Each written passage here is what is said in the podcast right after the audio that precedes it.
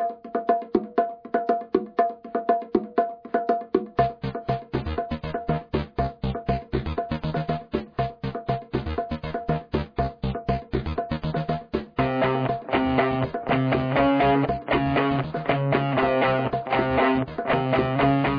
位听众朋友，大家好，欢迎收听《Sky in the World》第十九集的播出。呃，这一次的节目当中会跟大家分享我在英国居住的这个问题是如何解决的，这个经验跟大家一起分享。那节目就正式开始喽。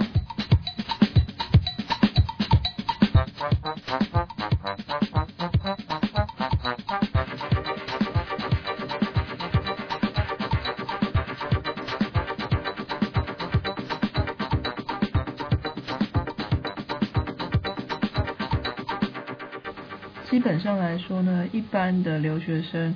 在第一年到国外来的时候，通常呢都是去住学校提供的学生宿舍。一方面来说，因为环境的不熟悉，然后呃学校宿舍提供的非常完全的这个设备跟环境，所以大家比较多人会选择住学校的宿舍。但是因为经济上的关系呢，所以我选择住外面，就是在外面租房子。在英国这个情况是蛮跟台湾蛮相反的。在台湾来讲呢，住学生宿舍的人反而是比较少的。呃，就我念研究所的经验来讲，同学们觉得住宿舍。呃，限制很多啊，因为台湾的宿舍可能还会有门禁，然后不能带男生或是不能带女生进去，然后呃很多规定拉里拉扎的。虽然说住在宿舍可能有比较便宜一点，但是大家还是不愿意住宿舍，可能就是三五好友一起到外面去租房子，宁可这样子多花一点钱来换一点自由也比较好。可是，在英国来讲呢？呃，学生宿舍基本上没有任何规定的，因为是都是一个人一个房间。我们学校这边的宿舍呢是没有门禁或者是呃什么不能带房友来的这些规定的，因为是基本上是一个人一个房间。虽然说有共用一些公共的区域，比如说呃。可能会客室啊，或者是厨房啊，厕所可能两三个人共用一间吧。但是基本上个人的卧房是分开的，然后也不会有什么射间这种事情。大概就会有一个负责的人，如果你的什么灯泡坏啦，或者是窗户有问题呀，就可以去找他。但他其实不会去干涉你太多私人的事情，所以住在宿舍其实也是蛮自由的。嗯，但是由于住宿舍呢，它就是 设备都帮你弄好了，有床啊，有桌椅啊，什么都有，也包所有的水电费。那尤其是暖气尤其重要，因为这边冬天真的很冷，所以住宿舍的暖气费用啊，还有这个网络费用什么的都不用付钱，就是全部都包括在宿舍费里面。那通常呢，都会收的比较高一点。呃，我知道的，嗯，我们学校这边的宿舍费用是一个月是三百五十磅，以英镑对台币，呃，一比六十七来计算的话，就已经两万三千，快要两快要两万三千五百块了，一个月哦，一个月的房租，而且是很小很小的宿舍。就是放了一个单人床跟一张书桌，你大概就只剩窄窄的走道可以走路了。其实生活品质来说并没有很好，但是我听说我们学校这样的收费已经算是相当合理的，因为我听我同学说，他那边的呃一个月，他那边的学生宿舍一个月收费要四百多块，四百多镑，这样就已经快要两万七一个月了。这样子的房租在台湾来租一个房子的话，都够一个家庭在住了，所以这边的生活水准真的是相当高。我之所以选择住在学校外面，就是贪便宜。不过呢，为了这贪一点点小便宜呢，也不算一点点的啊，呢就是为了省那么多钱呢，呃，我也吃了不少苦苦头了。一开始呢，实验室的学长接待我。那他跟我说在外面租房子会比较便宜，所以我就很心动的跟他说我要租外面的房子。那他也很好心的，一开始跟我说好，那他会帮我看好房子之后呢，我就可以就是来到英国就可以住进去。但是后来呢，他仔细想一想也不对，因为他也不知道我我的就是标准在哪里，他怎么样帮我看房子，他怎么能够先帮我租了房子呢？所以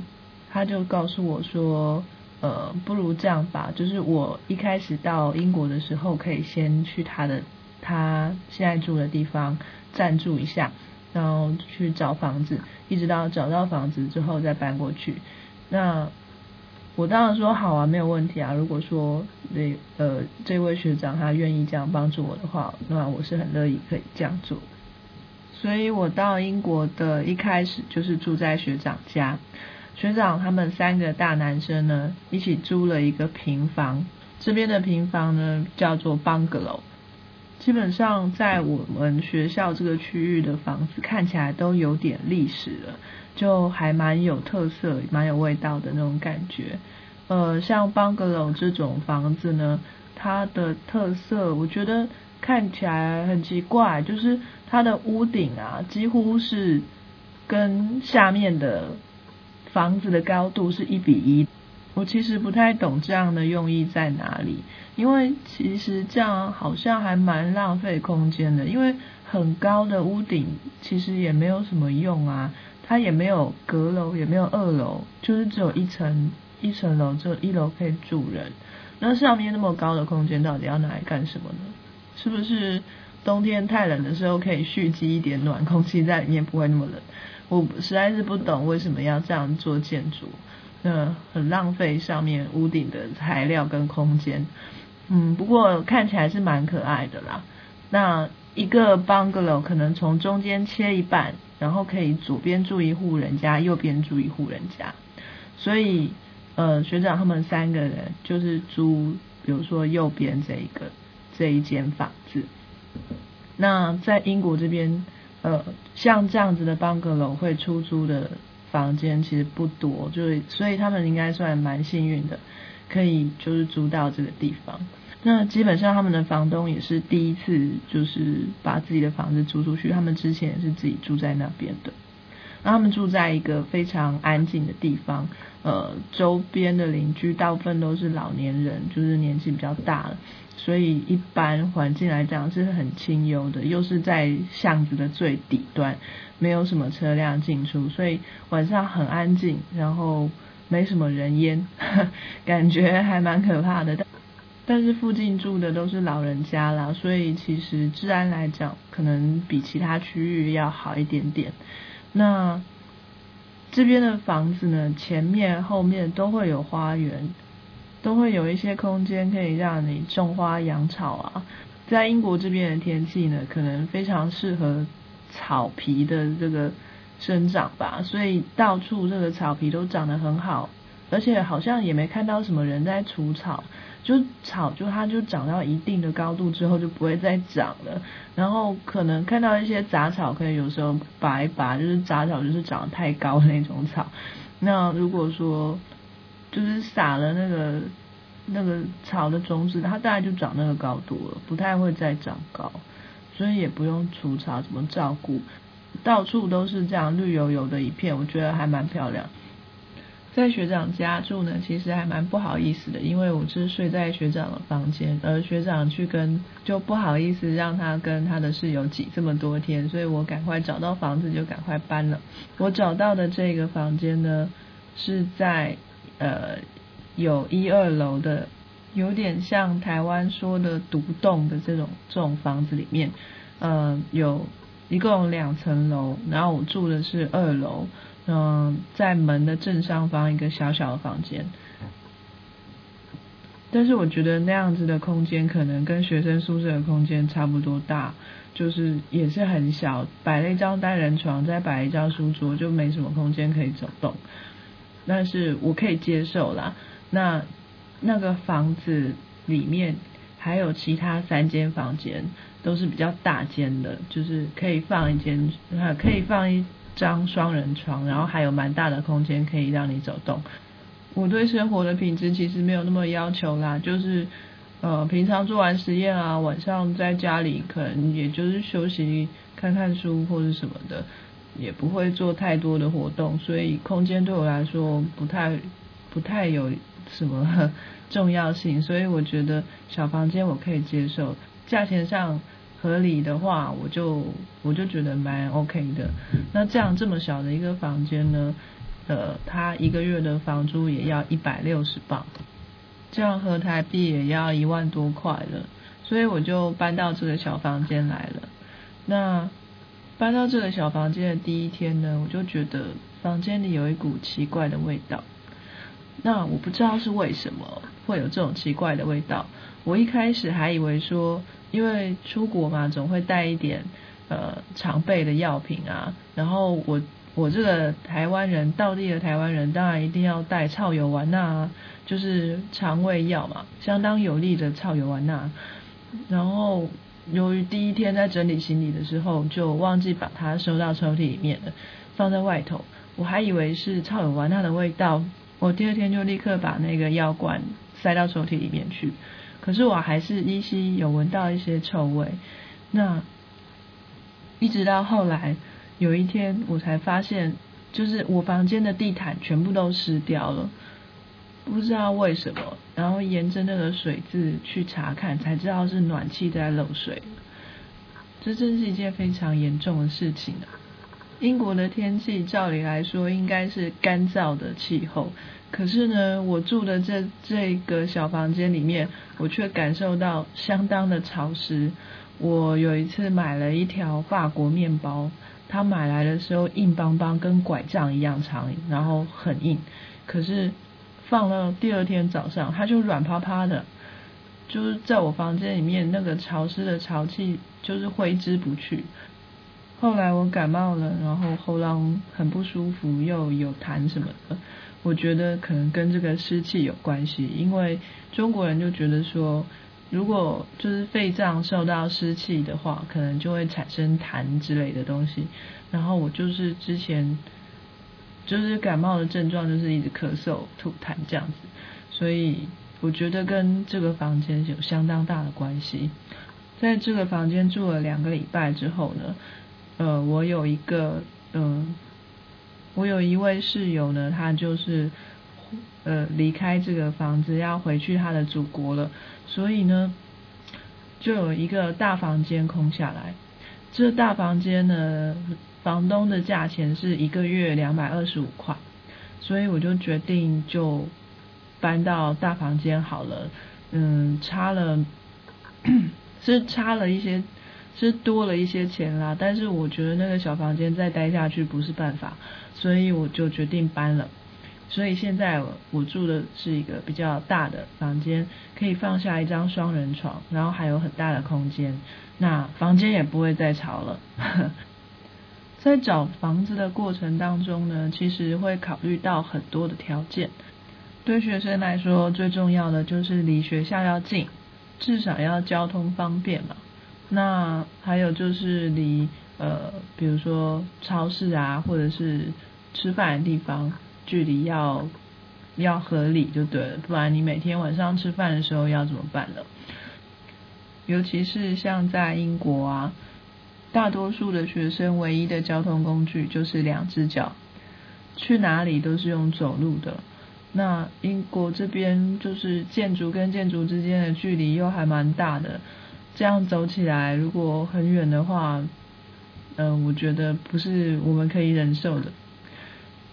不过呢，在英国走路是一件很舒服的事情。怎么说呢？因为天气很冷嘛，那走路暖暖身子，你会感觉比较舒服一点。不像说在台湾呢，走点路啊就开始流汗了，开始想要走到的建筑物里面去吹冷气。然后就不想再出来了。劝告那些在台湾呢不爱走路的人，如果要到英国来念书的话呢，就要赶快在英国学会享受走路这件事情。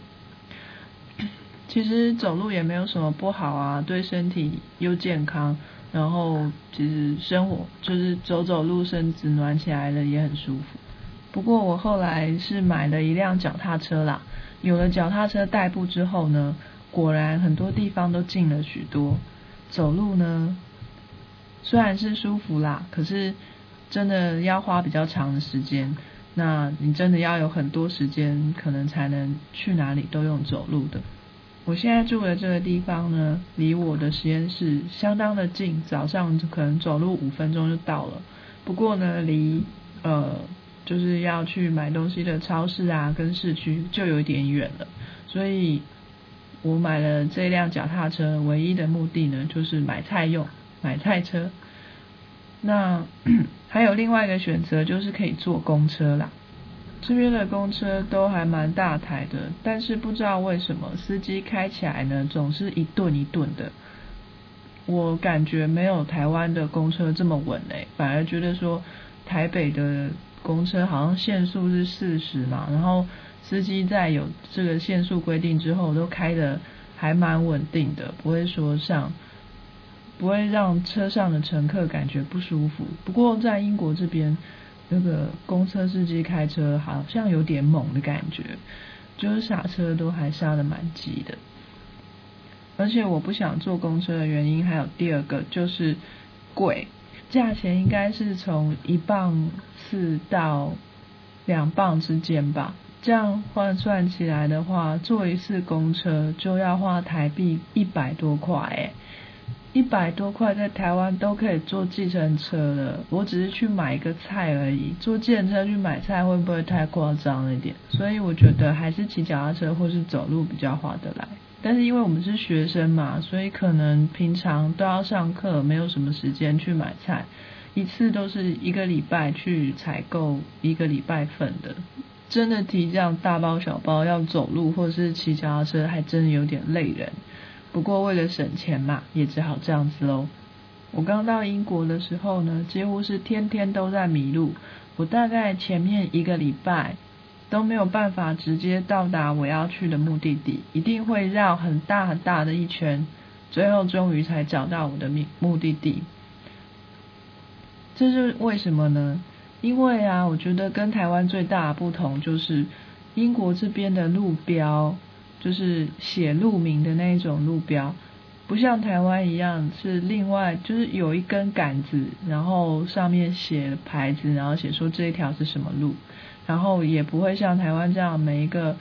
每一个建筑物或是每一个家门口都有呃就是门牌号码会写这是什么路啊，然后这是几号，然后什么区啊之类的写的很清楚。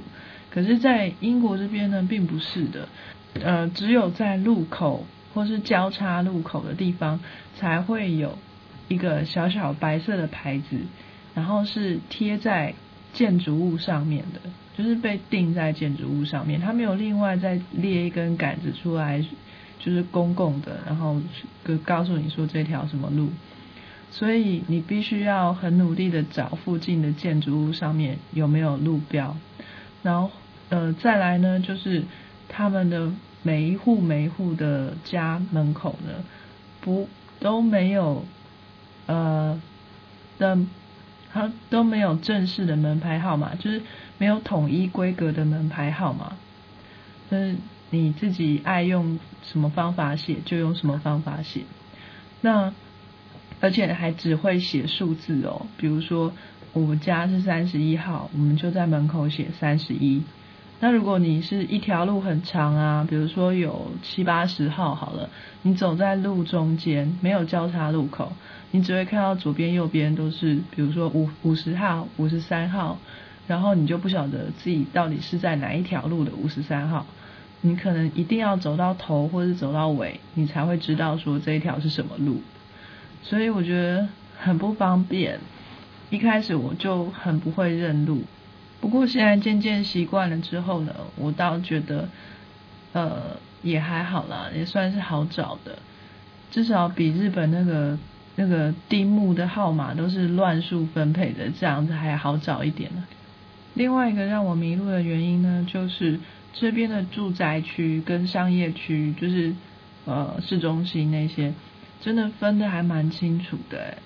嗯，就是也许是因为我住的地方比较没有商家吧，所以其实你没有办法去认商家，所谓这条就是 Seven Eleven 那条巷子转进去，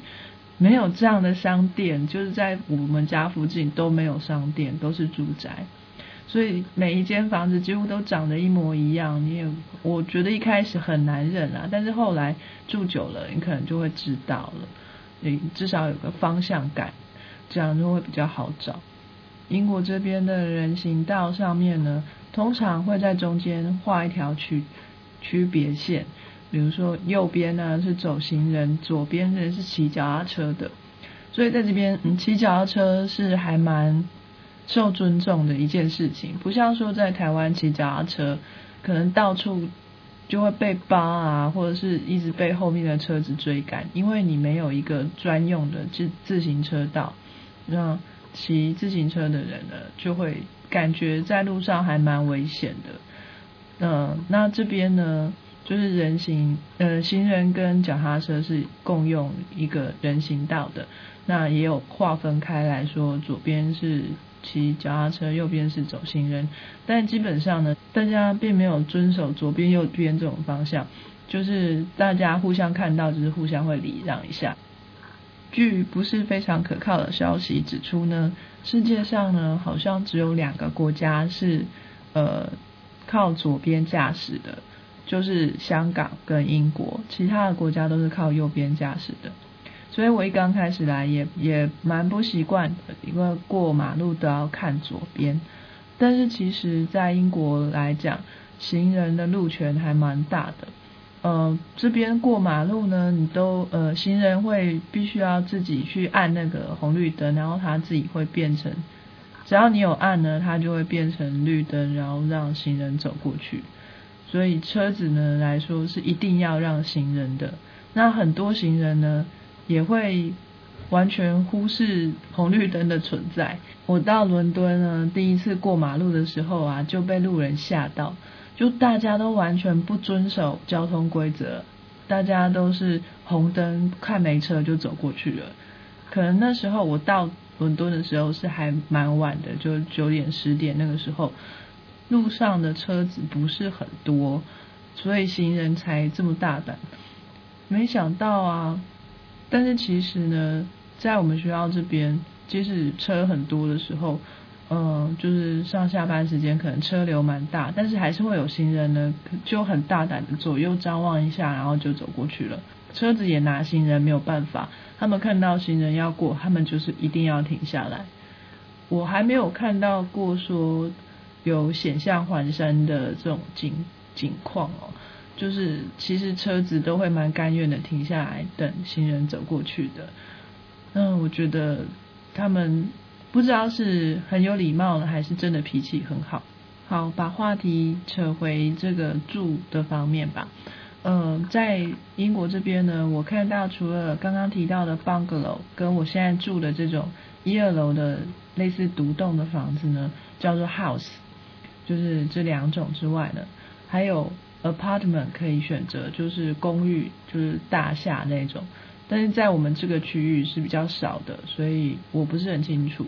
那再来就是还有一个非常特别的，在我们这边呢，有一条运河是可以直接通到市中心去的。在运河上面呢，就有很多的船，那个船就是你可以在船上生活的那种船，在上面就是有厨房、有客厅。那个船的 size 有分很多种。因为最大的那一种就是相当豪华的感觉，就是里面的设备啊，好像很好的感觉。就有很多人是就是真的住在船上，在船上生活。然后那些船感觉就是停在那个运河上面，好像也都没有走走掉过。我也不知道是不是有换过啦，可能他们这边住腻了，可能就沿着运河走到下一个城市去住吧。嗯，我觉得这样子也不错啊。这种这种生活蛮新鲜的，我也很想尝试。不过不晓得那一艘船租起来或者是买起来要多少钱就对了。在这边看到住在船上的人啊，好像都是呃年纪稍微长一点的。那他们可能就是也也不必有固定的工作啦，那也能够支持自己的生活。那过这样的生活真的是需要有一点点的资金，然后也要有很多的时间才能够这样做吧。因为船这个船在运河上面行走，速度是相当缓慢的，然后常常有时候运河它有有一点坡度，有高低，有水位的高低不同，然后为了要过一个过一个水位不同的闸门啊，就要等很久才能够。才能够调整船的本身的高度，然后再通过这个闸门走过去。那真的要蛮有耐心，然后也很有空闲时间的人才能做这样的事情。嗯，我相信英国的有钱人也是蛮多的啦。这就是我看看到最特别的一个房子，可以算房子吗？我也不晓得。那今天的节目就到这边喽，谢谢大家的收听，拜拜。